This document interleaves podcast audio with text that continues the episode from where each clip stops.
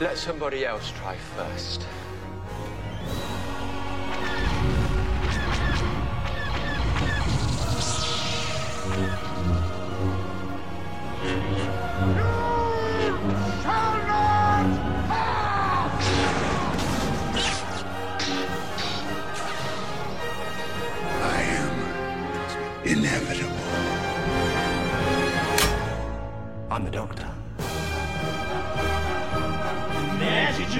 Bolso no Podcast.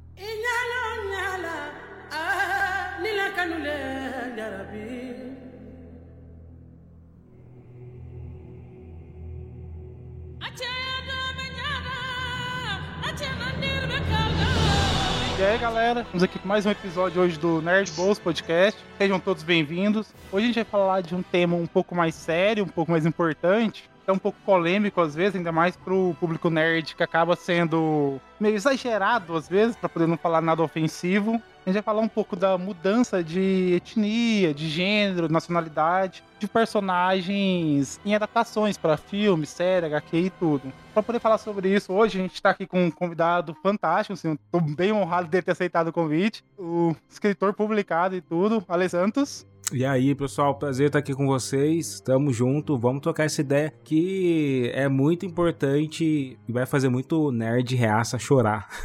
Sim. E, cara, e o bizarro é que isso é um tema que pouca gente fala sobre. Estamos também aqui com a Steph. Oi, gente, tudo bom? Junto aqui também com a Raika. É, pois é, gente. Aquela história, quando você vê o nerd enchendo o saco na internet, sempre começa com aquela frase de eu não sou racista, mas. É, É sobre isso. E o medalha da casa, Arthur. Salve, rapaziada. Como assim a Hermione é preta? Gente, Nossa, é eu nem muito- lembrava dessa, velho. Nossa. Eu nem lembro. Então, então a gente começa agora o episódio. Vamos lá.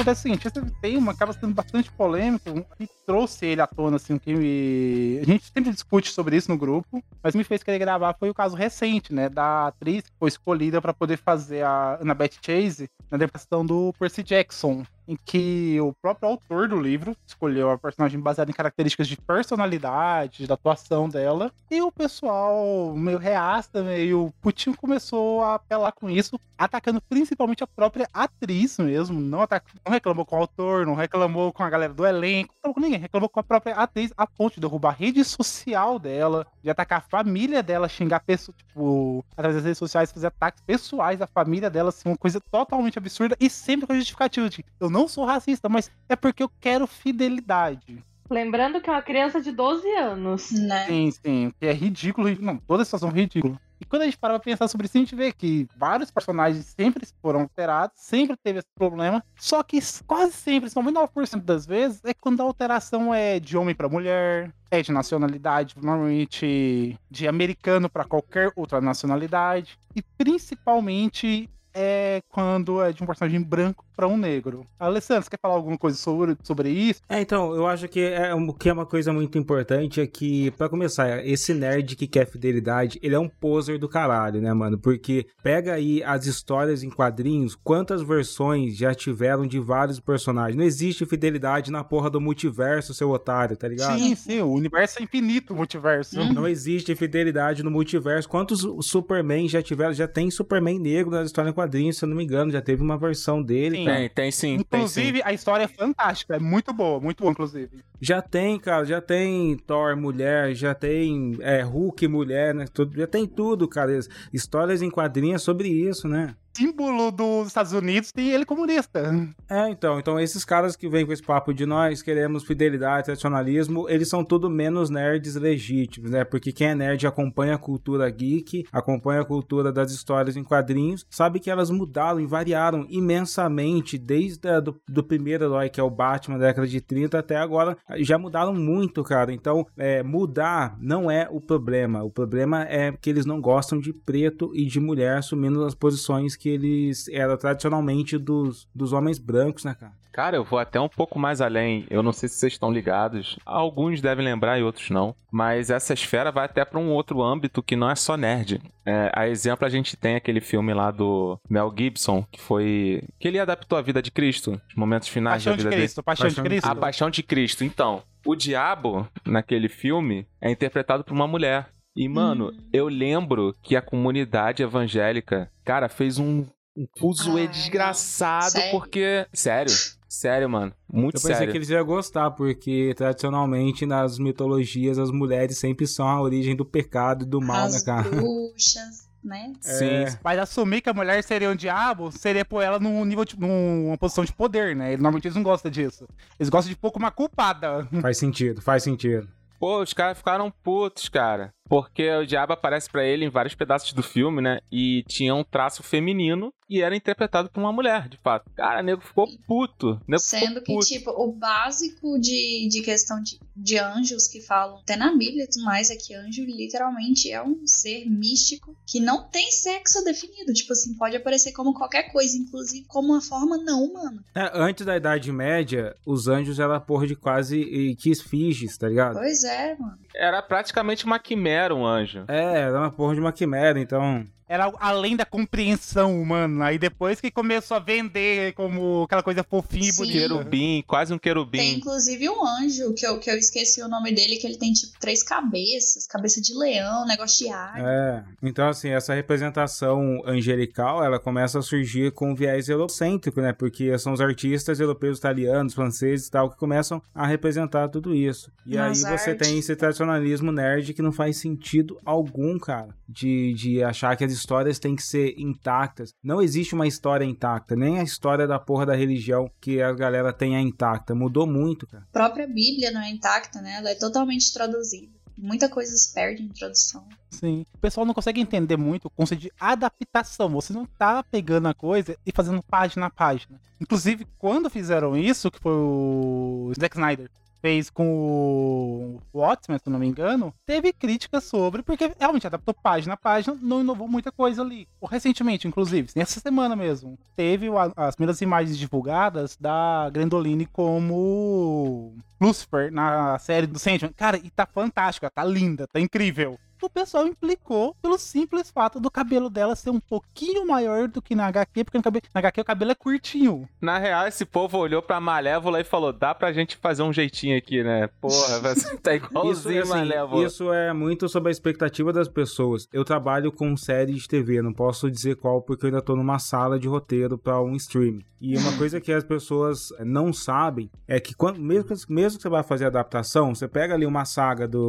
o Batman Dark Knight da HQ e você leva para um diretor de roteiro, ele vai precisar de um tra- trabalho novo que é reescrever tudo aquilo para fazer sentido num produto audiovisual que tem uma linguagem totalmente diferente de uma HQ. Se for literatura, cara, é um trabalho de 8, 5, 10 meses de, de reescrever mesmo, de entender quais são os elementos daquele mundo ficcional que fazem sentido ser contados na tela e de qual forma faz sentido, porque o público é outro, né? O público das histórias em quadrinho, que liam as histórias em quadrinho, tipo a década de 50 e 60, é um outro público de quem tá na televisão, de quem tá assistindo na sua casa e que ocasionalmente as histórias de super-heróis de cinema pegam, por exemplo, a minha avó, minhas tias, que não são exatamente nerds. Então é outra linguagem que você precisa. Então, não é, é outra coisa, cara. Ninguém tá desrespeitando nenhum cânone de história em quadrinho de literatura, porque o cânone tá lá intacto na mídia chamado livro e HQ. Se- virou cinema, virou TV, é outra coisa, outro produto, outra ideia para outro público. mano. Pô, a gente tem exemplo aí o Peter Jackson, né, cara? Peter Jackson demorou 10 anos pra conseguir fazer uma história coesa no universo de Senhor dos Anéis para o cinema, né? Não foi simplesmente copia e cola, porque senão ia ser uma merda. Não, pega os mesmos diálogos, assim, pega um diálogo de literatura, que o diálogo de literatura, dessa linguagem épica e tal, ela é pra descrever, pra ajudar a você a entender os elementos que existem no, no cenário, porque não tá desenhado. Então eles vão descrever, você pega o Senhor dos Anéis, assim, e o Tolkien, ele é um gênio. A escrita Sim. dele é chata pra caralho, é muito mesmo. descritiva, é. E aí, quando você vai levar isso pra TV, pro cinema, às vezes você precisa passar muito mais informação em poucos segundos. E quando você tem muito mais informação, você vai tirar coisas escritas, vai tirar coisas do diálogo e vai colocar no cenário, vai colocar na ambientação, nos acontecimentos da tela. É, é outro mundo, cara. Não, e sem contar o seguinte, às vezes também você tem que adaptar para o tempo que está sendo lançada a coisa. Isso vale principalmente para HQ, livro ali, antes dos anos 70, não tinha como você ter personagens negros como protagonistas em histórias. Porque não ia vender. O próprio, principalmente em mercado americano, que ainda é bastante racista, mas ali nos anos 80 era, assim, bizarramente. Tem até o episódio de Nerdcast, tem mesmo que vocês comentam muito sobre isso. Então não tinha como você ter, ter personagens fossem protagonistas negros. Tinham tentativas, como o Pantera Negra, que fez até bastante sucesso, foi ele, acho que anos 80, que começou nos 70, 80 e tudo, mas era mais raro. Então acaba que se você vai adaptar um personagem para hoje em dia, vamos supor, igual o Elfo Negro, que tem agora na adaptação do Senhor dos Anéis. Na época do Tolkien não tinha como você trabalhar muito isso. E os próprios elfos não estão descritos com exatidão.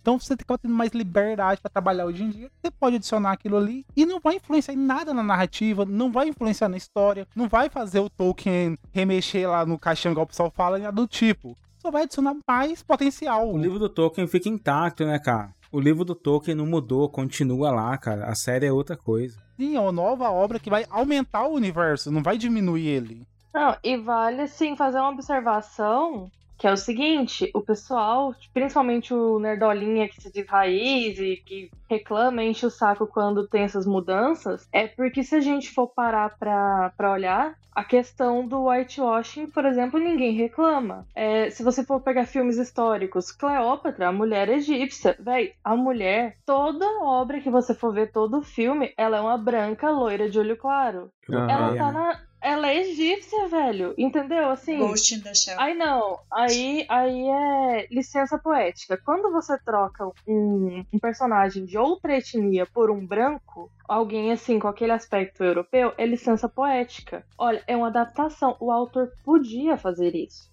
Agora, se você pega um ator ou um personagem e simplesmente troca, como foi esse caso da Annabeth mesmo, que não vai influenciar em nada, até porque a menina é uma semideusa, Uhum. é, ela não é bem um ser humano comum, convencional, então ela podia ser roxa, que ninguém podia falar nada, que no universo de Percy Jackson tudo é possível. O pessoal surta, entendeu? Assim, não- aí entra aquele, aquela questão. Ah, eu não sou racista, mas. Ah, eu não sou misógino, mas. Uhum. Mas o que, cara? Por, por que que se for o contrário aí, aí não, aí tudo bem. É liberdade, liberdade criativa. Inclusive, eu tenho amigos que são, né? Ainda É, manda inclusive eu tenho amigos que são né, é o pior. Exatamente. É o pior argumento, exatamente. nossa. É, não, a minha bisavó, ela conhecia um escravo, então eu simpatizo. Não, só- eu tenho 2% de sangue, sangue filha da puta no meu, no meu corpo. Eu, eu, eu acho que, eu acho que esse choro não tá interferindo em nada, né? Os nerdão lá reclamando no Twitter não interfere em nada. Porque os streaming, sacado? E já falei isso, eu sempre falo isso quando eu dou entrevista, que assim, é, pega a quantidade de pessoas que são nerds hoje em dia e que são e que querem a fidelidade à história em quadrinho. Quase no Brasil, geralmente, são poucas pessoas que realmente conhecem como Wolverine é fielmente numa história em quadrinho, tá ligado? Então você pega essa galera chorando e deixa ele chorando e você cria uma história para todas as outras pessoas do país. Imagina, imagina, o público é muito maior. Então faz muito mais sentido você é, abraçar um público maior do que você ficar ali respondendo uma necessidade desse público nerdola. Vamos lembrar que o público nerdola não sustentou a Marvel Stories em quadrinhos, né? A Marvel faliu várias vezes. Sim, sim, sim. Não, o mercado de quadrinhos tá falindo praticamente. É, faz muito sentido a Disney falar, cara, vocês faliram o nosso mercado, então eu vou fazer Star Wars, vou fazer é, Marvel pra quem eu quiser agora, que são um público que chega no streaming. Inclusive eu mesma sou dessa geração aí e tudo mais, sou do, do tipo de pessoas que praticamente nunca pegaram uma HQ na mão. Mas eu sou muito fã dos filmes da Marvel, sempre tô Uhum. no cinema pra assistir, sabe?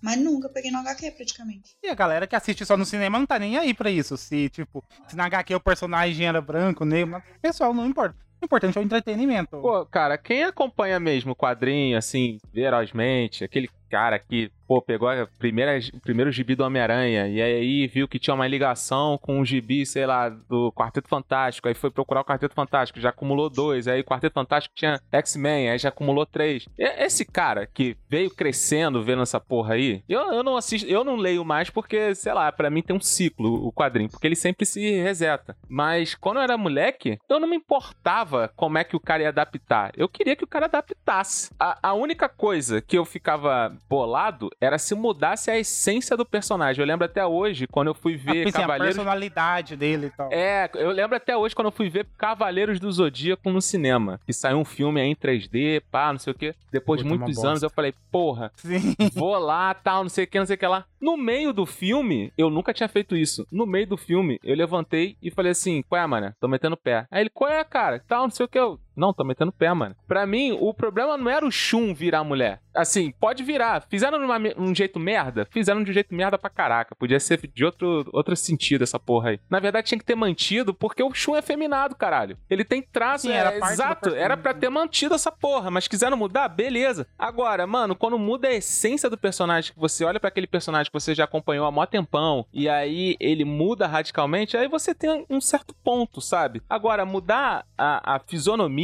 Eu, eu acho que não, hein? porra, sei lá, mano, é mudar a fisionomia é muito superficial pra mim. Sa- Sabe por quê? Sabe por que eu acho que não? Porque assim, é, vamos pegar, por exemplo, o que acontece com os contos de fadas. Vocês sabem que antes de, do século XVII, todos os contos de fadas, eles eram basicamente para ensinar moralidade para as pessoas. Inclusive tinha versões de incesto. Sim, sim. Ensinar criança a não fazer merda. Não, criança não adulta. Não, era parada sinistra Geralmente mesmo. acabava em morte, né? É, tinha incesto, tinha zoofilia, tinha essas porra toda. E a galera vai mudando. Eu lembro que o, o Frank Baum, que escreveu o Mágico de Oz, o Cânone, ele disse que ele queria fazer o primeiro conto de fadas sem a moralidade. Mas o que eu quero dizer é o seguinte, se você pega um filme da Disney, de Pinóquio, 1940 ou 50, sei lá, e aí você assiste o último Pinóquio da, depois dos anos 2000, o Pinóquio já mudou totalmente. E nenhuma história, o personagem se mantém totalmente intacto, ele se adapta à essência cultural da época. E, e eu tô dizendo isso porque, por exemplo, esse caso do Cavaleiro do Zodíaco, eu também não gostei desse novo Cavaleiro do Zodíaco, mas eu fiquei pensando, porra,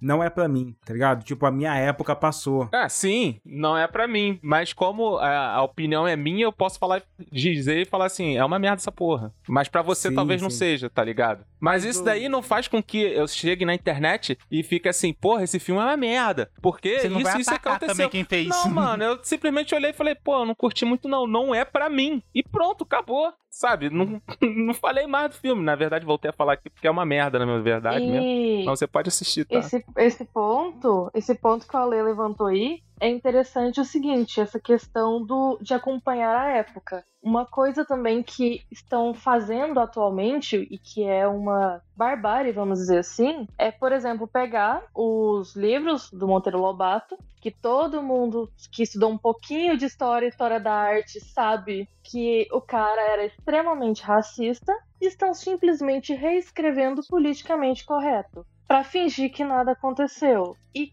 Cara, isso é um empobrecimento gigantesco da história do país, porque está limpando a imagem de um cara que era racista e que, querendo ou não, era a época. O pensamento da época era aquilo ali. O cara era neto de, de escravagistas, velho. Então, assim, aquilo era o cotidiano dele. Era a época dele. E você pegar essa obra que foi escrita lá atrás para trazer pro tempo atual, limpando essa todos os dizeres racistas, vamos dizer assim. É praticamente fingir que não aconteceu, né? Exatamente, é meio que fingir demência, sabe? Enquanto escritor, eu acho que já é implícito que toda série é entretenimento. Então, se o moleque tem 10 anos de idade no- e tá achando que abriu uma janela pro mundo real ali, ele é muito mais burro do que o comum. Mas eu sei que muito. É. Mas adolescente é assim, adolescente é assim. E eu acho que é mais importante do que. Porque assim, é natural que as pessoas vão fazer representação do Lobato e que bom que eles tiraram a parte racista, né? Apesar de, se você for lá no, no museu em Taubaté, porque eu moro aqui perto, eles não tiraram a parte racista, então eles ofendem racialmente todo dia. Eles até ali. se orgulham, na verdade. Mas, mas o mais importante é a estrutura de quem tá produzindo essas obras. Porque quando, se for as mesmas pessoas de sempre, aquela mesma pessoa que cresceu, tipo a neta do Lobato, que tá aí dando um monte de entrevista, ai, meu avô nunca foi racista e tal, obviamente ela vai achar que ele não foi racista, ela se privilegia do dinheiro do Lobato, do nome dele, tá ligado? Mas se uma Lógico. pessoa, se você coloca uma pessoa, um escritor negro, periférico, um escritor indígena, asiático, diferente pra essa narrativa, aí você chega como a Misha Green fez o Lovecraft Country. Então, então você começa a ver Sim, uma sim. outra perspectiva de abordagem dessa sim, obra. sim. Aí quando você vê o Watchmen, Watchmen série da HBO, fenomenal também pra caralho. Ah, a série é Então, fantástica. no- novos escritores dão novas perspectivas para histórias antigas. Se você tem os mesmos roteiristas de sempre nesses mesmos estúdios, pode até mudar a cor, pode até colocar uma pessoa preta lá no protagonista, mas a essência do filme não vai mudar e a discussão vai ser a mesma enviesada. Isso é importante. É o que dizem da, da história do Lovecraft, né? Eu nunca vi nenhum, eu nunca li nenhum livro dele, mas dizem que ele era Eu curto pra caralho. É. Não, ele era. Ele é totalmente doido, né? Nossa, eu nunca li também, gente. Depois Nunca eu quero dar li. uma curiosa, vou ver esses trem que eu fico curiosa. É, uma coisa em questão de aparência, de, em adaptações e tudo mais, principalmente se for, tipo assim, a primeira adaptação de algo, em questão de aparência especificamente, eu só me importaria caso alguma característica muito específica do personagem fosse deixada de fora. Vou, é tipo, vou dar, supor, vou o dar uma... tapa-olho do Nick Fury, por É. exemplo. Isso, por exemplo, Ah, ai, tal personagem tinha. ah, tipo assim, vou dar minha opinião, por exemplo. A escolha, que eu nem sei se tá rolando ainda, mas aquele live action que iam fazer de A Pequena Sereia, que uma atriz negra foi Ah, escalada. tá rolando, tá rolando filme forte. Tá rolando? Tá. Sim, Pois é, sim, aí tá- o que tá- que eu pensei? Nem tô olhando as notícias quanto a isso, mas na época o pessoal ficou super, tipo assim, louquinho da cabeça. A única coisa que me preocupou, principalmente porque foi é a primeira adaptação, foi eu quero a pequena sereia de cabelo vermelho. eu quero um cabelo da cor vermelha, depois não precisa mais fazer com a cor vermelha, sabe? Era apenas isso. Era uma característica que eu achei que era muito importante manter, pelo menos nessa primeira adaptação. Que se fizerem, nossa, Não, já declararam já que ela vai ter cabelo vermelho já. Pode Eu ficar acho que se o tranquilo. personagem for bom, ele substitui todas essas discussões. Eu vou te dar um exemplo estelar dos Titãs. Quando anunciaram que ela ia ser negra, o mesmo choro de sempre. Ó, vamos Sim, dar sim. estelar. Como assim ela não é laranja? É, só que, Oh, meu Deus. é, essa, só que essa série faz um sucesso tão gigantesco, mano. Pra você ter ideia, a reprise, é, tipo, a série do, dos Titãs a- superou ainda a WandaVision de audiência nos streams do mundo, cara. não, e a Sério. Estelar é extremamente elogiada, a atriz. A atuação dela é quem carrega muito. Isso, falam que é a melhor É, atriz e, do e é seriado. totalmente diferente da Estelar que você tem na, na- no Jovens Titãs, que é, uma, que é uma Estelar que funciona pra criança e adolescente, enquanto essa Estelar é uma Estelar sóbria pra uma série totalmente sóbria e violenta. E- ou seja, mudou o personagem, mas funciona pra caralho e todo mundo gostou. sim. Cara, Não, e tipo assim, eles mantiveram uma característica da, da Estelar, que, que eram aqueles negócios do- dos olhos verdes dela, aquele negócio tudo verdão, né? E o cabelo dela, que é daquele tom vermelho, laranja, rosa, sabe? Aque- Aquele, aquele tom, sabe? Manteve pelo menos aque- aquele negócio de tom, sabe? Eu vi até, tô até abrindo aqui as fotos que eu nem tava lembrando dessa treta dela que teve. O traje roxo, nossa, não, perfeito, tá ótimo. Pô, Steph, como não existe um ser humano laranja? Como assim? quando saiu o Como novo existe? Resident Evil aí na Netflix, que eu fui. Na Netflix, não. Quando saiu o novo Resident Evil aí? Foi no cinema. Foi no cinema. E aí eu fui de peito aberto, tá ligado? Porque eu falei assim, cara, o 3D tá uma bosta? Tá uma bosta, mas vamos ver, né, mano?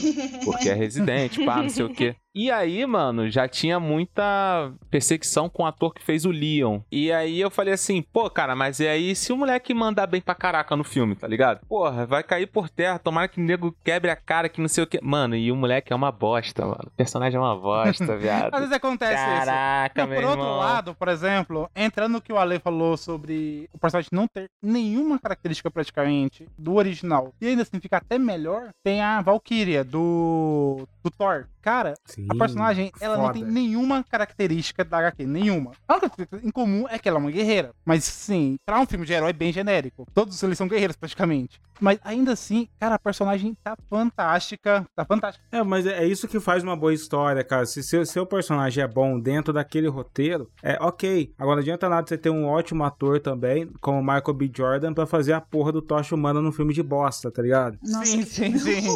Nossa, aquela. A, A ponto. Não, Ale, você tem noção? Eu nunca me importei com as alterações assim, de, de, de gênero, nada. Aquele filme, o único que eu me importo, que eu fiquei incomodado, acho que por causa do filme ser tão ruim, a ponto que até isso me incomodou um pouco. Aquele filme era pra ter sido cancelado várias vezes, É né, isso que a gente tá falando. Tem certas paradas que a gente releva, mas no final das contas acaba pesando, sabe? Ó, uma parada que pouca gente sabe, até porque ninguém fica lendo essa porra mais hoje em dia, né? Mas pouca gente sabe é que o, o Thanos dos filmes do, dos Vingadores é infinitamente melhor do que o Thanos dos quadrinhos desses anos todos. Sim, sim, sim, sim. Nossa, o Thanos dos quadrinhos é um personagem totalmente sem nenhuma profundidade, nada. Ele só aparece e faz merda. Porra, ele, ele é chato, ele se sabota, ele é pastelão e chega no filme dos Vingadores, mano, tu sente o peso, sabe, do cara. É sobre isso. Pô, então assim, tem coisas que vêm para o bem, cara. Pois é, cara. Então, acho que o que faz um- uma boa história é uma boa construção. E se essa construção não é boa, porque aí tem o caso dos streamings e de todas as produções sacarem que no mundo de hoje, quase ninguém quer ver um filme só com, com pessoas totalmente brancas, né? Até pessoas brancas. Todo mundo se tocou. É o nosso momento da história de falar, cara, Fica meio desconfortável. É tá errado desconfortável. isso, né? É. Uhum. E- então, alguns- algumas pessoas, às vezes, ela não tem o que fazer com o filme. Às vezes o filme é muito chato e eles falam, porra, não tem diferencial. O que, que a gente faz? Ah, vamos criar uma polêmica, coloca um ator preto aí. Então, esse caso é problemático pra mim. Quando o ator só tá lá pra criar um factoide de mídia. Quando você vê que a história é fraca pra caramba, que o roteiro é Pô, muito fraco. foda. Quando tem um Denzel Washington no filme, assim, só tem ele de preto, né? O resto todo mundo. A minha opinião, por exemplo, em relação ao Michael B. Jordan no Quarto da Vantagem foi mais ou menos essa. Eles só colocaram pela mídia, porque assim, que o que me incomodou na, na alteração? O John Storm, da Humana, ele é conhecido como o queridinho, principalmente no início da carreira dele como herói, como o queridinho da América. Ele faz muita merda, mas por ele ser aquele cara louro, branquinho, olho claro, o pessoal sempre passa pano porque ele é o bonitão, ele é realmente o queridinho. Sim. Ao mesmo tempo, a gente tem o Coisa ali do lado dele, que é aquele personagem que é extremamente educado com todo mundo. Tirando quando tá lutando, obviamente, ele é extremamente educado, muito cuidadoso com tudo, porque ele sabe que pode quebrar qualquer coisa o tempo todo. E o mínimo erro que ele comete, as pessoas julgam extremamente. Quando alteraram o Tachumana pro Michael B. Jordan, eu só não gostei por causa disso. O americano, o público americano em geral, eles jamais adotariam, por mais. Michael B. Jordan é fantástico. Só que ainda assim, jamais adotariam um negro daquela forma como eles, adotam, como eles pegam o Johnny Storm e tratam como se fosse um anjo que nada que ele faz tá errado. Porque, querendo ou não, é um, são, um público, um pouco- são um público mais racista e tudo. Então acaba que eles são muito ligados nisso. Se o filme fosse bom, seria legal, cara. Ninguém tava nem aí, mas. É... Sim, sim. Como não fez, a gente acaba se pegando. É, tem uma frase do Ariano Suassuna que eu sempre que eu sempre digo que é o que é bom pra ser vivido não é bom pra ser contado, ou seja, as pessoas não querem a realidade. Só que elas querem uma realidade que seja coesa, tá ligado? Tem que ser divertida e coesa. Se o personagem É um seu negócio que seja te bom. puxa pra uma te puxa para um sentimento ruim, quebra essa sua ficção construída, aí é só dar merda. Cara, eu tenho uma adaptação que não é coeso e não é bom. Nada, não tem nenhuma coisa positiva que é Deuses do Egito. Vocês viram esse filme? Nossa. Aliás, erraram rude em caralho. tudo, tudo. Ali foi Nossa. tudo errado. Desistiram de lançar nos cinemas no Brasil, né, cara? Sério? Sim, pô, pô. Sério. É, muito ruim, muito ruim. É, Gente, não assisti. Posso falar pra vocês, não assisti. Se eu assisti, esqueci. cara, os, os malucos chegaram ao ponto de botar quem era nascido, né, da região como escravo e os caras principais eram os malucos de Hollywood. Olha o ponto que Sim, os caras vendo aqui. chegaram, irmão. Como é que o maluco lançou essa porra no cinema? Eles quase chegaram no nível da Record de colocar é, atores italianos pra ser egípcios também, né, mano? Sim, sim, não, nossa. Ô, a Record, naquelas novelas dela, são sempre uma vergonha alheia muito grande. Se você tá escutando esse podcast, pesquisa aí no Google essa novela do José do Egito, mano. O problema é que, assim, a Record, ela escalou aquele tipo de branco que você nem encontra no Brasil na rua. Se eu sair aqui na minha casa, eu vou encontrar alguns brancos que são até um pouco miscigenados, tem uma galera assim, mas eles pegam aqueles mais europeus, tá ligado? Aqueles atores que tem cara de estrangeirão. O zóio verde. O zóio azul. É, esses mesmo, esses que você nem encontra por aí andando pelas ruas e coloca eles pra ser os egípcios. E esse, esse filme, Deuses do Egípcio, foi ah, um nível abaixo da esquizofrenia racista da Record. Não, inclusive, sim, indo no caminho inverso que o Arthur comentou, tem o- uma adaptação que o filme é horrível, só que a atuação é tão boa, tão fantástica, que você ignora totalmente, que é o Michael Clark Duncan como o rei do crime, Demolidor. Cara, Puta, aquilo é tão filme é perfeito Eita, cara. que mesmo o filme sendo muito ruim, a atuação do cara, tipo, carrega muito, ela é muito boa e você compra ele como rei do crime. Você consegue ver ali o rei do crime das HQs e da animação naquele cara ali. O próprio ator que fez o, o parceiro lá do, do primeiro, dos primeiros filmes do Percy Jackson. Eu não lembro mais do livro porque já deu tempo de eu esquecer. Minha memória tem, tem prazo. Mas pelo que me disseram, parece que o cara era pra ser ruivo. Branquinho ruivo do narigão, não era isso? E o É, cara deu um show, tipo assim, a atuação dele foi impecável, velho. Por isso que ele era, tipo, o personagem preferido de todo mundo que assistia aquele filme, sabe? Era assim, e o filme era horrível. Não, é. Mas quem assistiu o filme, no caso, na nossa época, era incrível. Pô, tu falou Quem mal de Demolidor, Dan. Eu tô muito chateado Não, contigo. não, Demolidor. O filme é. Tô o, muito chateado. o filme em geral é ruim, nem vem. o Pô, filme em geral é caraca. Ó, O Arthur, Michael- começou, Arthur. Pô, quem, quem não gostaria de conhecer a cremosa lutando no parque? Fala aí. É. Quem não gostaria? Porra. Poxa.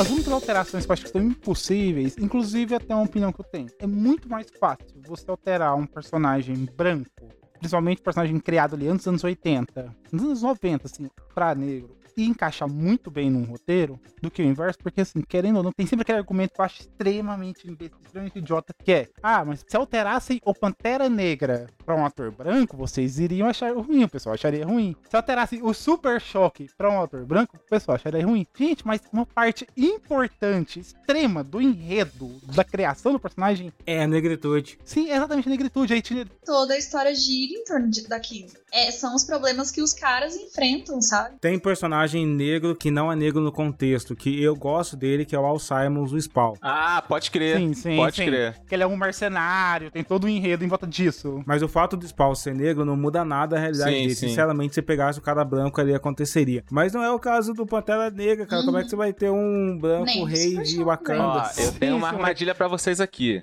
Tem uma armadilha pra vocês aqui. A gente sabe aí que tá tendo. Vai chegar, né? A adaptação aí do Martin, que é Dança dos Dragões, um negócio desse sim. E aí, apareceram. Targaryens pretos, cara. Eu não sei se vocês sabem, mas tem toda uma questão é, racial mesmo dos Targaryens ser branco. Na história mesmo, no lore da, de Game É, of a Thrones galera do tal. cabelo prateado, é um rolê Mas, assim, sim, né? mas não era só o cabelo prateado que era a característica? Não, não, não. Porque eu não lembro com É. detalhe. Não é só desculpa. isso não, não é só isso não. Tem, tem um porquê deles serem brancos. E aí, no trailer, apareceu uns Targaryens pretos. E aí, o que vocês acham aí? Aí eu tenho que assistir pra poder julgar. Enquanto eu não assistir, assim, é complicado. Aí que tá, Dan. Você é um cara consciente. Você é um cara consciente. Inicialmente eu acho problemático, porque assim, pode ser. é, eu sei que tem essa, esse contexto da origem dos Targaryens, assim, que faz com que eles sejam brancos. E isso tá conectando com aquilo que eu falei agora há pouco. Hoje em dia, se você quer popularizar no streaming, você não vai raramente vai encontrar uma série. Eu acho que não tem mais uma série que se torna mainstream sem uma pessoa negra ali, tá ligado? Porque o público negro, tanto nos Estados Unidos quanto fora, não só o negro, mas o asiático, os caras que gostam dos filmes coreanos, todo mundo quer diversidade. Então, diversidade é um ingrediente da parada. Agora, será que essa série tá co- mudando os Targaryens pretos só por questão de marketing? Ou eles realmente têm uma, um significado pra esses Targaryens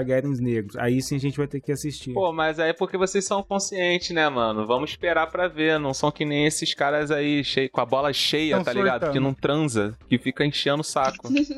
Até porque, como até o Dan disse, tipo assim, questão de adaptação, a gente tem vários tipos de mudança, né? Se no roteiro, como é uma adaptação e pode haver mudanças quanto à obra original, se no roteiro tiver uma explicação tranquila, tipo assim, não, os novos Targaryens que nasceram em tal região são todos. Não, acabou, então, É, tá sim. ótimo, perfeito. Teori- Não precisa. Teoricamente falando, você não precisa nem explicar. Você precisa, na adaptação, você simplesmente dar uma explicação diferente pra origem dele, você pode fazer isso. O importante é o roteiro todo ser trabalhado de uma forma Ser coeso com aquilo. principalmente, Exatamente. Sim, igual, o Ale, igual o Ale falou, não sei aquela coisa que só foi colocada ali pra poder tentar gerar um pouco de polêmica, ainda mais Game of Uhum. Thrones, que teve aquela perda muito grande na última temporada. Tanto que essa série já tá com um hype muito baixo por causa disso. Então eles poderiam estar tentando chamar a atenção. É por isso que tem que esperar pra poder ver, pra descobrir. Mas realmente, você surtar com isso não vale a pena. Acho que você, você surtar com qualquer coisa já é ruim. Mas é surtar com uma obra. Antes dela ser lançada, antes de saber do que está se tratando aquilo, da qualidade que vai vir, é de uma bobeira muito grande, pra não falar outra palavra mais feia.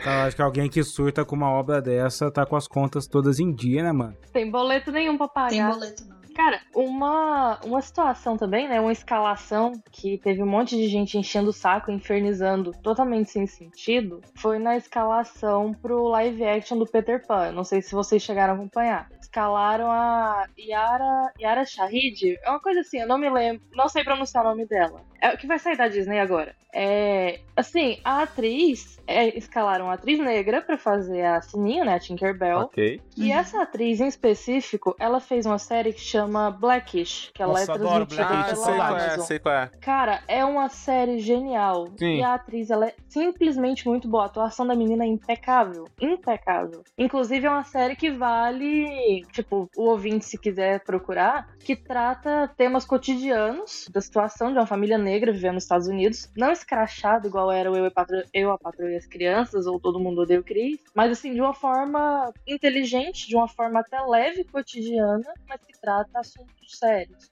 E assim, a atuação da menina é impecável e faz sentido a escalação dela. E o pessoal começou a surtar. Cara, ela tá interpretando uma fada. É, é seria uma fada, né? Porcaria de um ser mágico. Inclusive, que o pessoal virava e falava assim: ah, não sei o que, que não tem nada. Olha, se você for olhar na- nas animações mesmo que veio depois de Tinkerbell e tal, tem fada de tudo que é jeito. Então, assim, você, se você quer procurar de onde que veio, tá lá, já te mostraram. A fada ela nasce literalmente de um, de um dente de leão que joga pozinho mágico. Entendeu? Meu não amigo. interessa a cor da fada.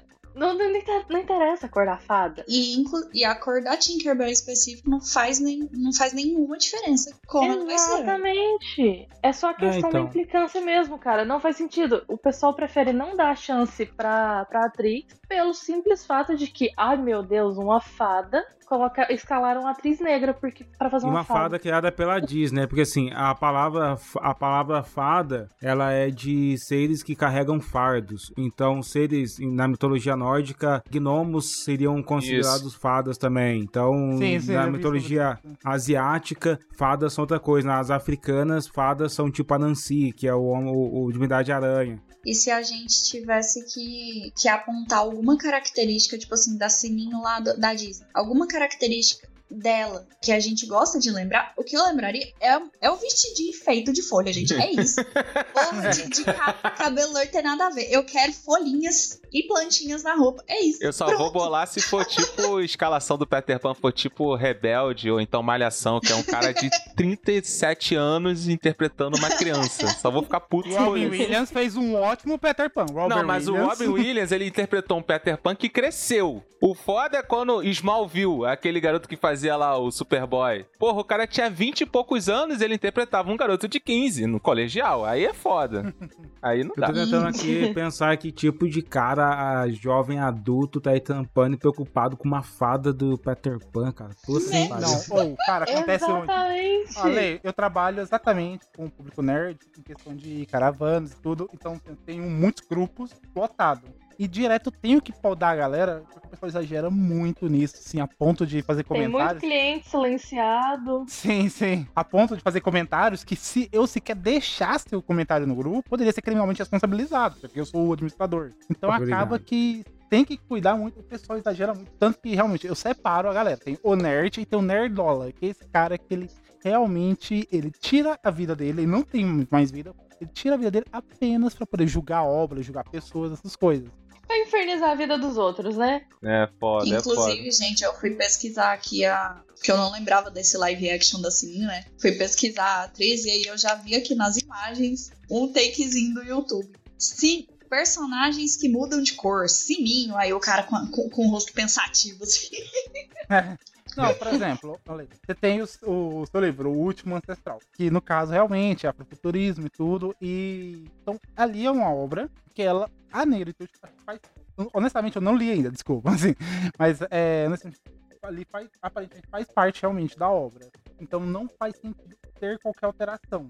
Por outro Sim. lado, assim, você como autor, você como autor, uma obra sua, se tivesse que fazer alteração em personagem para uma adaptação, seria o que te incomodaria? Porque, no caso, eu tenho também quadrinistas, é, no caso, assim, que eu tenho contato, e cheguei a conversar, inclusive, participar do episódio. Eu não convidei exatamente porque muitos desses têm ali a faixa de uns 50, 60 anos, e fizeram uns comentários racistas assim, eu não quero, essa participação pode me dar problema. E eu também não me sentiria confortável conversando ali. E, exatamente por causa disso, fala, ah, eu não gostaria que alterasse um personagem, porque seria um grande desrespeito a mim e tudo. Até que ponto, como autor, você dá essa liberdade de fazer essa alteração e tudo, até onde você acha que é possível alterar sem desrespeitar o autor?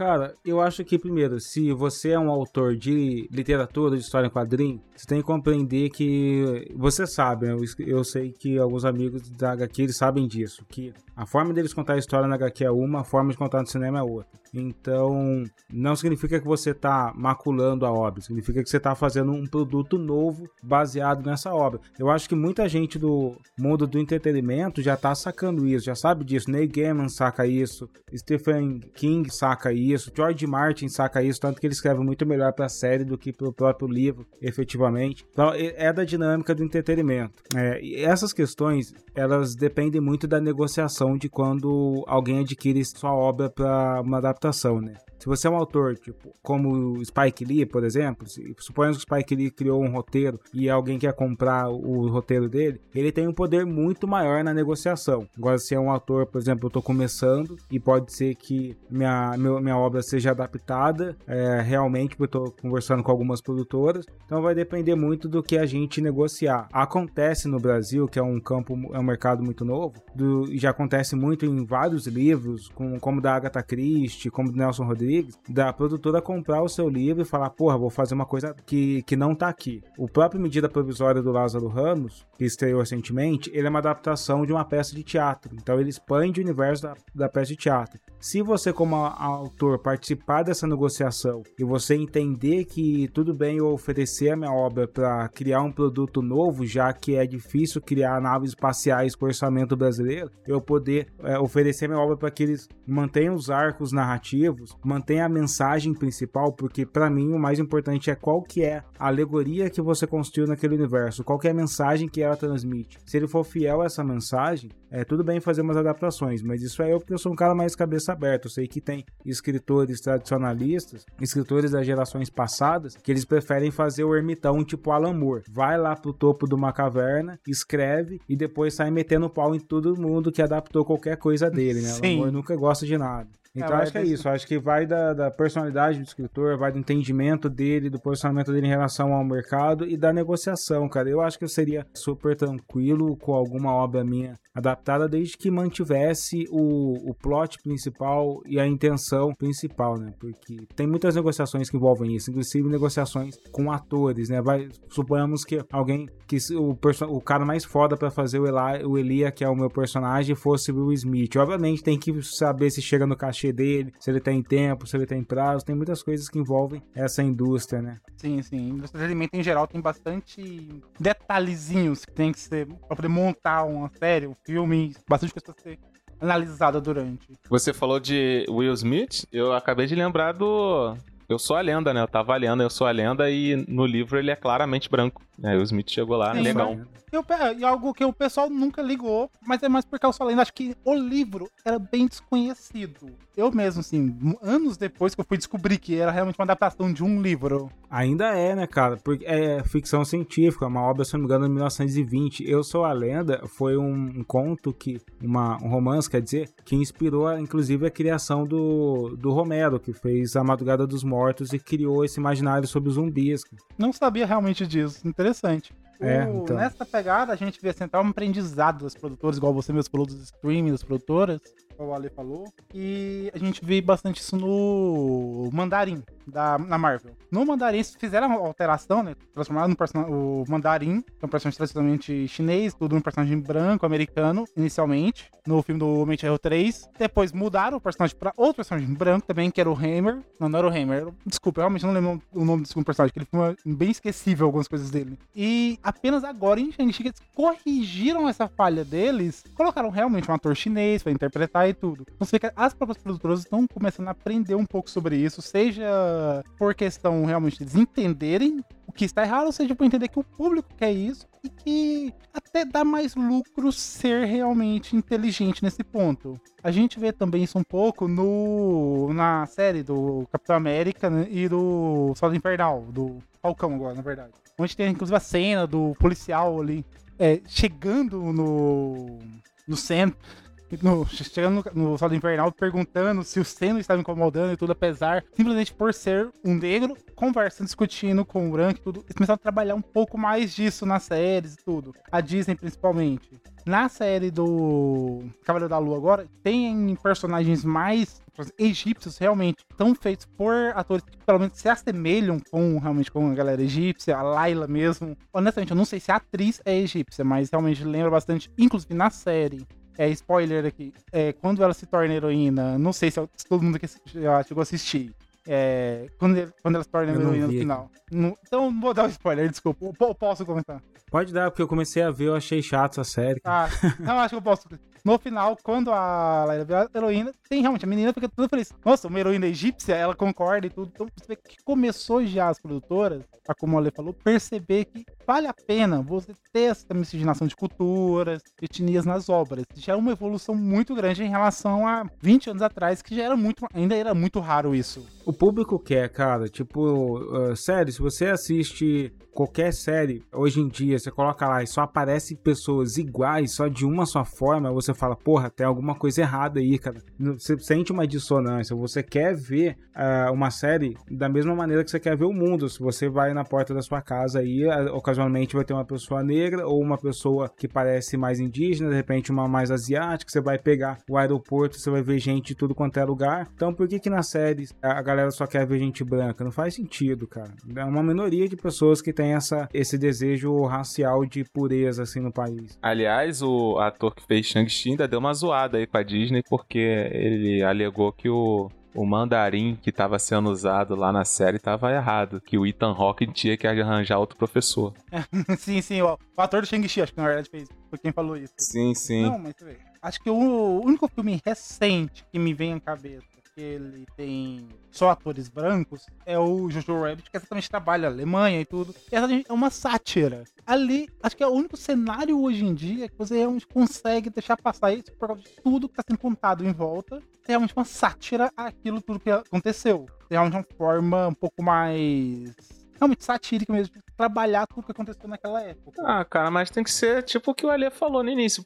Brother, tu não pode ser hater só por ser hater, sacou? Tem que ver todo um entorno do negócio, cara. Tem todo um planejamento. Sim, você tem que dar oportunidade pra obra. É, pô, caramba, não dá pra você. Caramba, os caras estão no meio, no meio da Europa e tu, porra, não tem um asiático aqui com descendência de. Ah, mano, meu ovo, caralho. Vê aí o que tá sendo dito, vê o que tá sendo explicado na história. E se porventura não tiver e não for conciso com a história, aí sim você faz uma reflexão sobre, né? Mas, cara, a, a minha parada é o ataque, sacou? Eu acho que não é necessário o ataque tipo que nego e tem não recebido aí. uma situação ali que esses ataques fazem sentido. Não ali. tem, cara, não Muito tem. raro.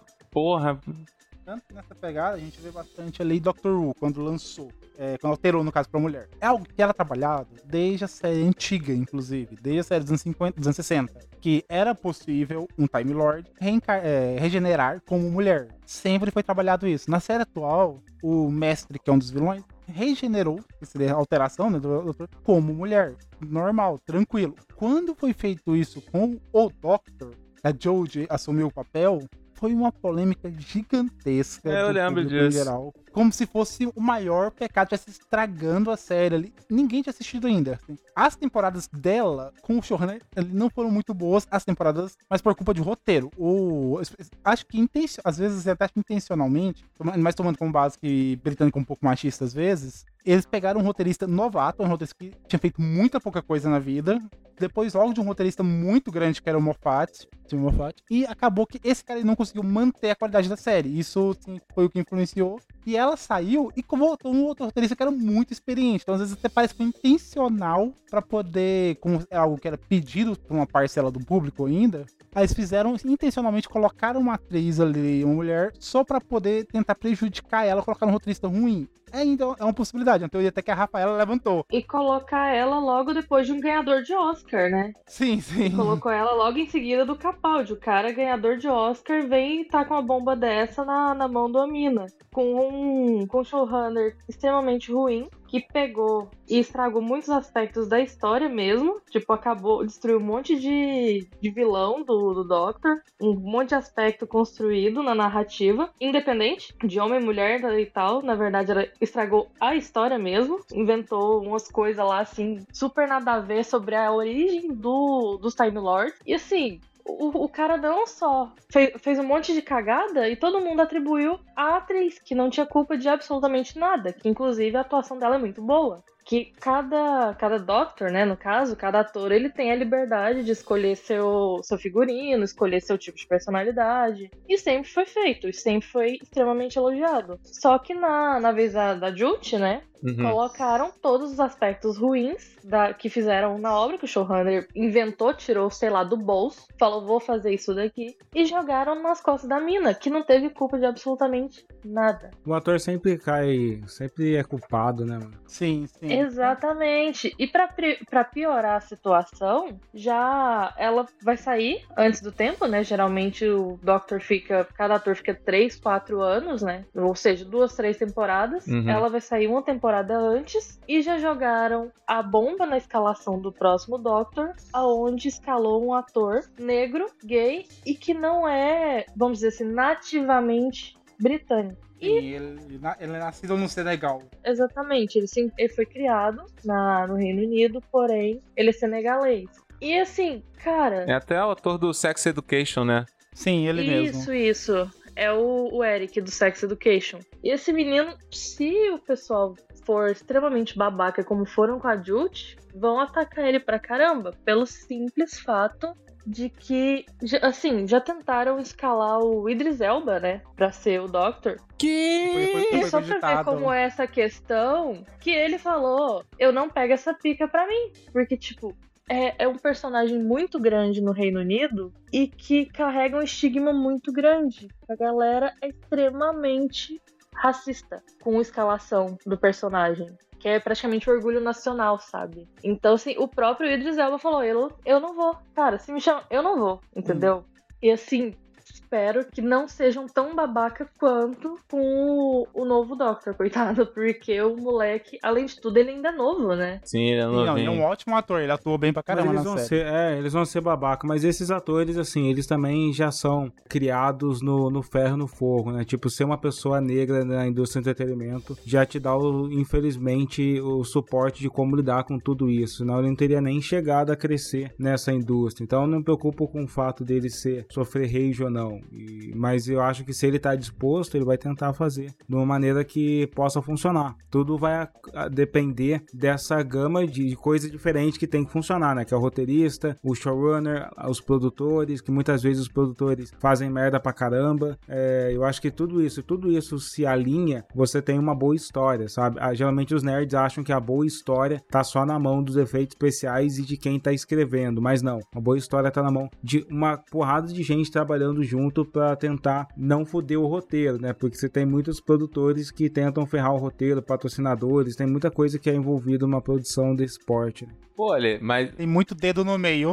E ali, a, o foda é esse, esse pré preconceito, podemos dizer assim, preconceito com a adaptação, né? Eu lembro até hoje do surgimento de Brookback Mountain, que foi um filme assim, quando a, em Raika, quando a bala estrutura, né, neguinho torce o nariz, né, como se foi agora com Sim. o Doctor Who. Mas aí surgiu Brookback Mountain Sim. e tal, foi lá pro Oscar, aí nego não quis premiar como melhor filme porque era a história de dois gays. Aí logo em Pô, uma seguida. história tradicional americana. É. Aí logo em seguida, acho que tava ainda concorrendo ao Oscar, ou tava na busca do Oscar, sei lá. Foi anunciado Heath Ledger como Coringa para Batman. E aí, neguinho, porra, tá Nossa, maluco? mas- Não vou ver essa um merda nesse filme. Esse viado vai interpretar. o- E nego ficou, mano, puto, falando merda pra caramba, que não sei o que, não sei o que lá. Irmão, chegou o filme. O cara simplesmente calou a boca do mundo inteiro. Então, cara, sempre Exatamente. tem isso daí na tua cabeça. Brother, tu pode até torcer o nariz, mas não fica nesse discurso, sabe? Tipo, espera, espera, mano. Espera ver. Espera, relaxa. Senta a bunda aí. É, Vê então. se gostar. Sabe outro cara? Por exemplo, o próprio Idris faz um personagem que sofreu hate pra caramba.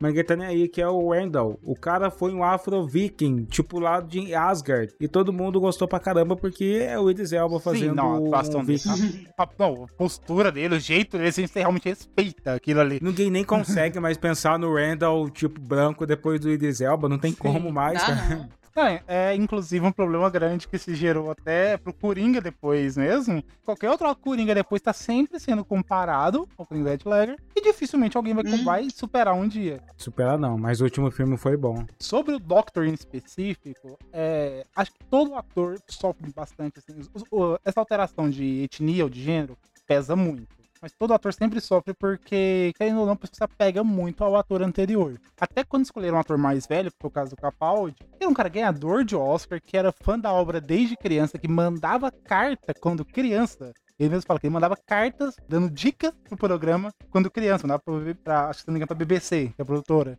de tão fã que ele era. Então, ainda assim o pessoal reclamava bastante, porque, ah, nossa, ele é muito velho, ele não é bonito pro papel, era uma preocupação da galera e tudo isso. Então sempre teve esse tipo de rage. No caso dos atores negros, aumenta exponencialmente, a ponto de que esse caso que teve da Annabeth, no Chase na, na adaptação de Percy Jackson, o autor Rick Jordan, ele, no texto que ele fez, assim, destruindo os fãs, ele realmente explicou, como ele, é profe- ele era professor antes, ele explicou certinho o que é racismo, o que é preconceito. Não, corrigindo, não é destruindo os fãs, né? Destruindo Sim, sim. a pequena parcela que tava infernizando a vida da- de uma criança de 12 anos. Nerdola, nerdola. Exatamente. O Nerdolinho, exato. Ele explicou o que é racismo detalha- detalhadamente e ele mesmo ele fala. Quando a atriz foi escalada pro papel, houve realmente uma reunião onde eles explicaram pra ela que ela ia sofrer isso. Pra vocês a noção do, do, do quão grande é o problema. Pensa como é que fica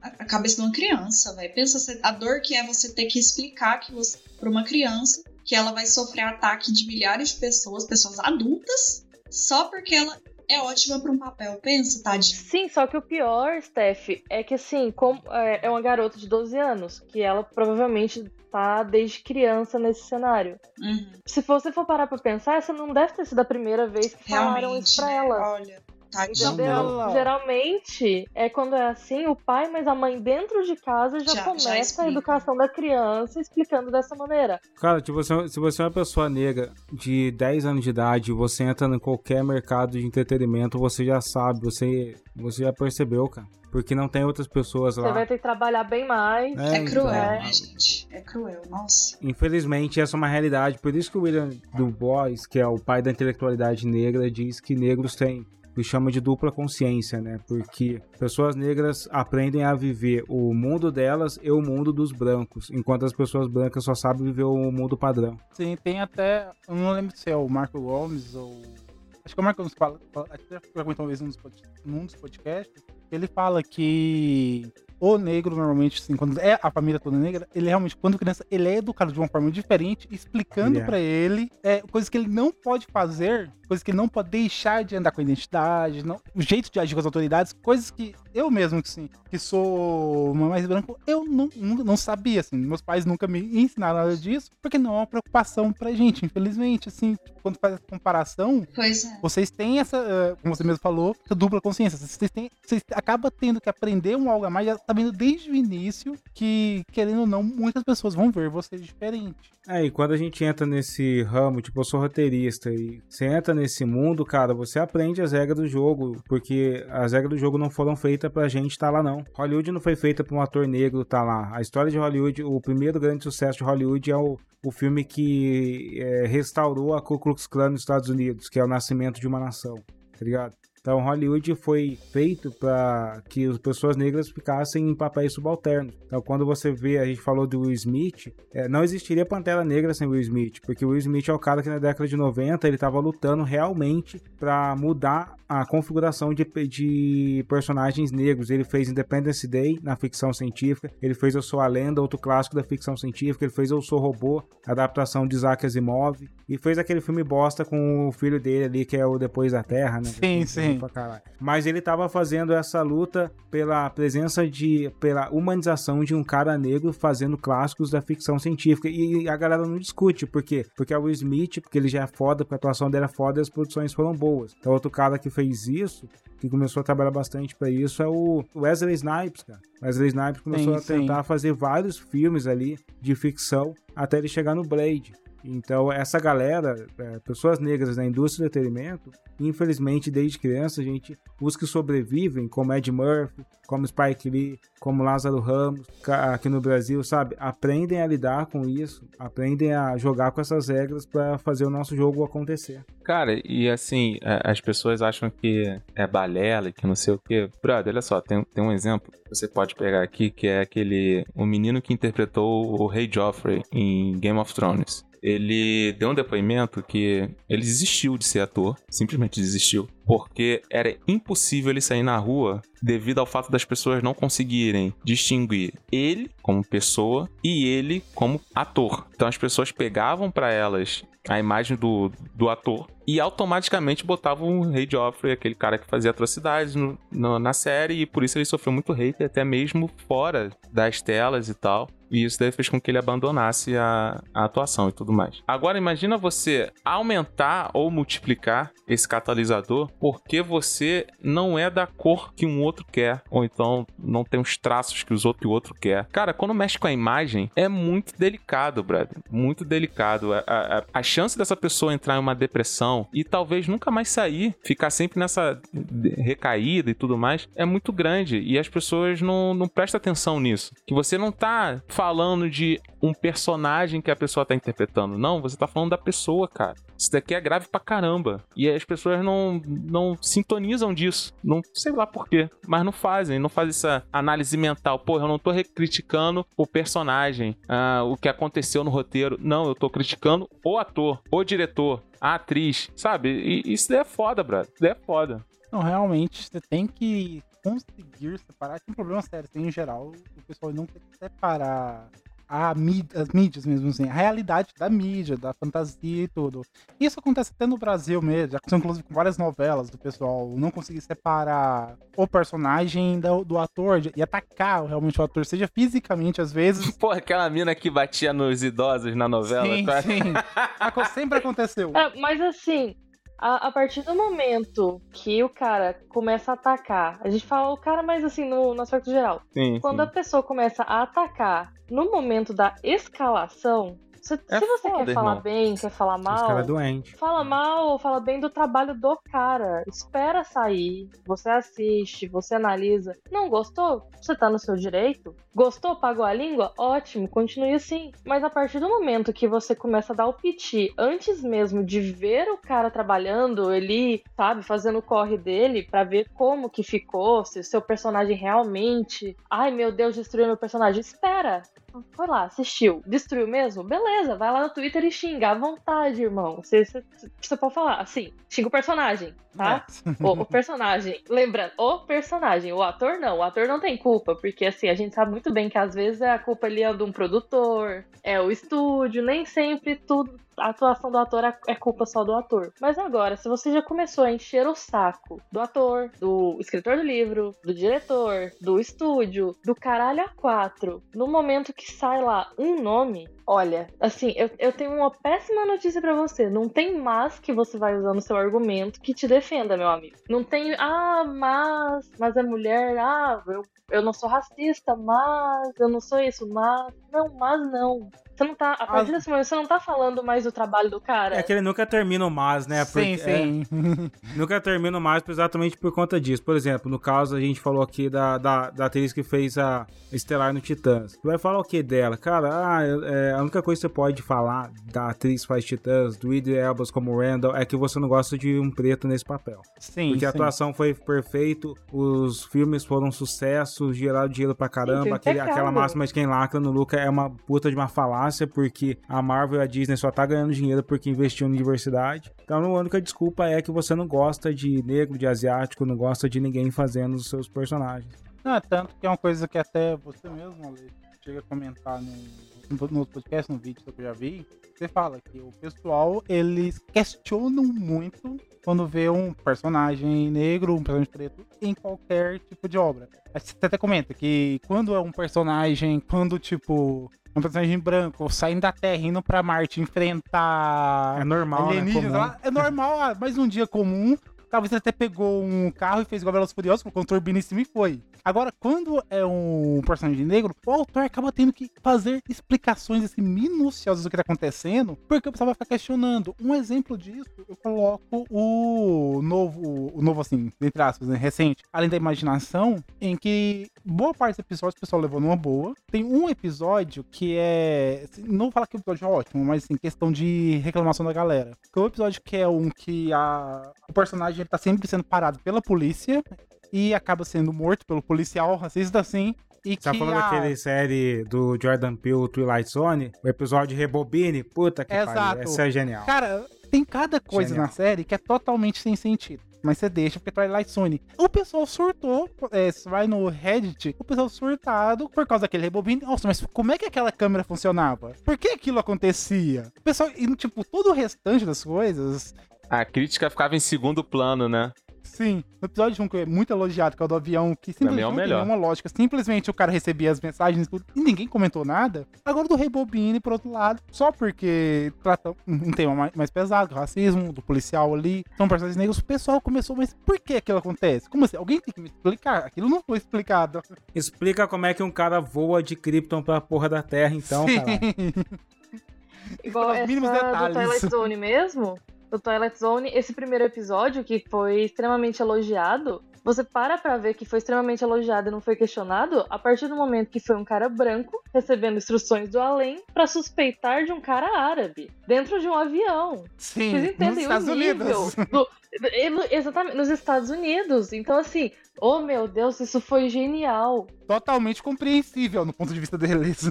É. então, foi, para eles foi totalmente compreensível. Porra, como assim é totalmente compreensível? Um cara branco perseguir um cara árabe dentro da porra do avião achando que ele vai derrubar o avião. Sim, querendo ou não, Pelo simples fato de que ele é árabe. você tem E que o ter cara- suspeição de o bem, tá descrença. tudo lindo. Você tem da suspensão de descrença em ficção em geral, e não só quando você se identifica com um personagem. Não é assim que funciona. Ficção científica realmente é ficção científica e pronto. Você tem que estar aberto a isso. Senão você não assistiria a obra. Sim. Basicamente é isso. Imagina aquele episódio do Black Mirror que os dois caras estão jogando videogame e eles começam a se Sim, pegar. sim. Sim, sim, sim. Cara, vocês fizeram me lembrar de um episódio recente que a gente tem aí, que é os Caça-Fantasmas, né? E aí teve As Caças-Fantasmas. O filme é uma bomba, completamente uma bomba, mas a questão é que durante o filme As Caças-Fantasmas, eles tiveram que parar alguns minutos do filme pra explicar porque agora a gente não tem os Caça-Fantasmas e sim as Caças-Fantasmas. Assim, cara, é muito doido, Eu né? achei o filme uma bosta, cara. Eu achei o filme bosta pra caramba. Mas sim, cara. uma coisa que é interessante. Nesse filme, eles criticam muito o assistente lá sexualizado e tal. Sim, sim. com, com martelo e tudo. E, cara, no filme antigo, tem cenas assim também com a. Principalmente quando ela é possuída pelo. pelo fantasma, e que o pessoal não ligava. Então, mas, só que aí vai realmente, vem fator qualidade, que já foi levantado anteriormente, que acaba você ignora pontos negativos quando, em geral, é bom. Você acaba a parte boa sobrepondo. Só que ainda assim você tem que ficar bastante seletivo, às vezes, com as reclamações. O meu problema com esse filme é, tipo assim, eu acho que. Eu sou muito fã de Casos Fantasma. E eu acho que a intenção da produtora ao fazer esse filme já era fazer uma meta piada contra o machismo dos primeiros filmes. Então acho que a intenção não era vamos contar uma boa história sobre caça-fantasmas. A intenção é vamos mostrar que os primeiros filmes eram machistas e racistas. Eu acho que nem racista exatamente era, porque não sei se tá ligado que era para o Ed Murphy estar tá no primeiro caça-fantasma. Sim, sim. E, então acho que a intenção desse filme foi não foi contar uma boa história no universo Caso Fantasma, foi é, confrontar a, o que eles achavam problemático no primeiro filme, e isso fez com que o filme ficasse ruim. E aí, novamente, quando o filme é ruim, recai muito sobre o peso sobre as atrizes, que infelizmente tiveram que sofrer tudo isso. Cara. Igual recentemente com Matrix, pelo mesmo problema. Foi uma crítica ao filme anterior e, a, é, e, acaba que o filme ficou ruim exatamente por se focar tanto em criticar as coisas que elas realmente esqueceram de escrever é, a história ali no final. Tem uma cena desse Caça-Fantasmas que a Leslie, que é atriz, ela cai no chão, que ela pula e ninguém segura ela, e ela cai e ela fala assim: Ah, não sei se é por conta de que eu sou mulher ou pela minha cor, mas eu tô muito puta com isso. É um tipo de piada que já existia nos filmes do, do é, inclusive do Caça-Fantasmas, porque a galera entendia que um, ter um cara negro lá era diferente. Então, não é o fato de ser uma piada sobre racismo, não, que fez o filme ficar ruim. É que a intenção do filme não era contar uma boa história, não, cara. Era mesmo confrontar. E eu, não, como escritor, tipo, fiz uma obra futurista, assim. E eu, particularmente, eu acho que uma boa história tem que ser. Você tem que ter as intenções políticas dentro da camada das intenções ficcionais. E geralmente o que algumas pessoas fazem é colocar as camadas ficcionais dentro das camadas de discussões políticas. Eu sou um pouco contrário a isso, porque no final das contas você não conta essa história para fora da bolha. Você só vai contar para aquelas pessoas que já concordam com as suas obras políticas, entendeu? What can you describe what this movie has meant to me and to other black people. And I know this is for you, Chadwick, but I wanted to take a second to thank the black women too, because they were so strong on their own terms and answered to no one but themselves. And I think it was so important because they weren't strong because they were angry. They weren't strong because they were hurt. They were strong because they were strong. And that meant the world to me. So thank you. Wakanda forever. Wakanda forever.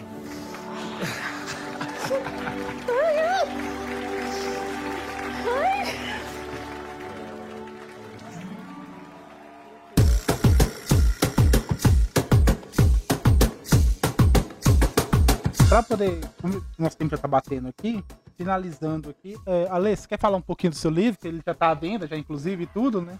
É, eu vou falar do Último Ancestral, eu já citei ele aqui, ele é uma, a primeira obra de afuturismo, que é uma, como ficção científica, chegando numa grande editora brasileira. Eu tô publicando junto com a HarperCollins Brasil, né, que inclusive é o selo que publica O Senhor dos Anéis, então chora Nerdolas X2.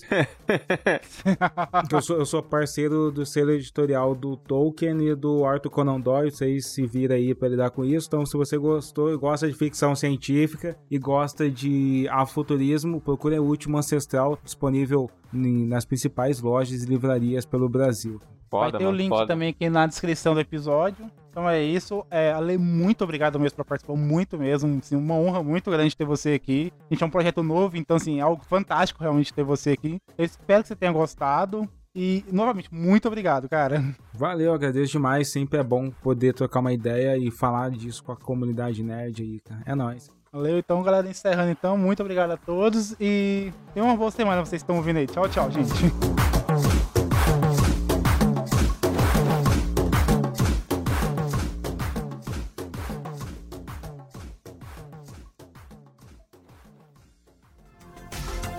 Este episódio foi editado por Atelas, soluções em áudio para podcasts.